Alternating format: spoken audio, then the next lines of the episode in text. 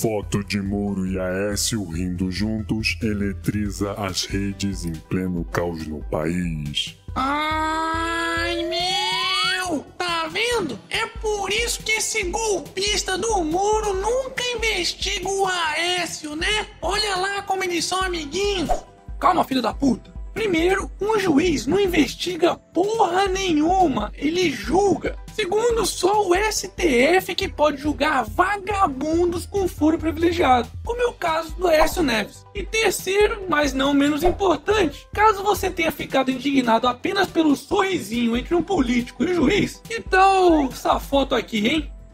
Não pode, porra! O país em meio a uma das maiores crises política, econômica e institucional da história e jumentos como esse, fazendo mimimi por isso. E por falar em crise institucional, Maioria do STF determina a permanência de Renan na presidência do Senado. o quê? Não tá acreditando, é? Então pode acreditar. Após se recusar a assinar uma notificação de afastamento da presidência do Senado pelo STF, o cangaceiro Renan Calheiros colocou a peixeira dele na mesa e mostrou quem é que manda nessa porra. Então o STF, acovardado, como já bem dizia o sábio Lula, acabou colocando o rabinho entre as pernas e o manteve na presidência do Senado, apesar dele não poder assumir a presidência da República em caso de vacância do cargo. Resumindo, o mesmo STF que fatiou a Constituição para manter os direitos políticos da filha de uma puta quando ela foi caçada, fatiou mais uma vez a Constituição e manteve Renan no cargo, só que fora da linha sucessória.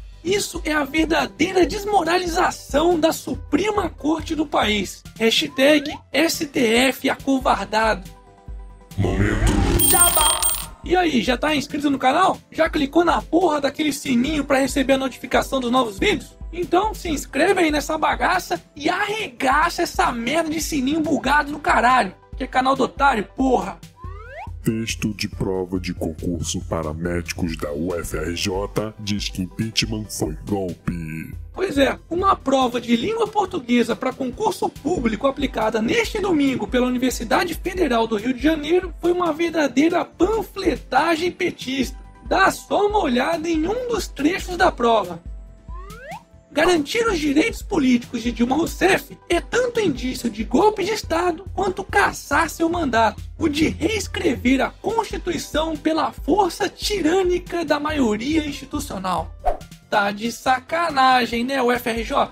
Golpe é o que foi dado nos mais de 12 milhões de desempregados no país. Golpe foram os crimes fiscais cometidos pela filha de uma puta que ajudaram a criar toda essa crise econômica que estamos enfrentando atualmente. Golpe é chamar a decisão de todas as instituições democráticas e autônomas, além da própria população, de golpistas. É, pelo visto, o PT pode até ter saído do poder, mas o seu aparelhamento nas escolas e universidades do país não sairá tão cedo.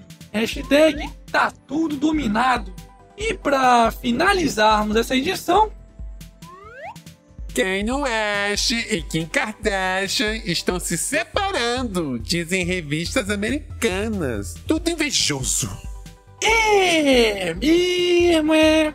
Muda-se.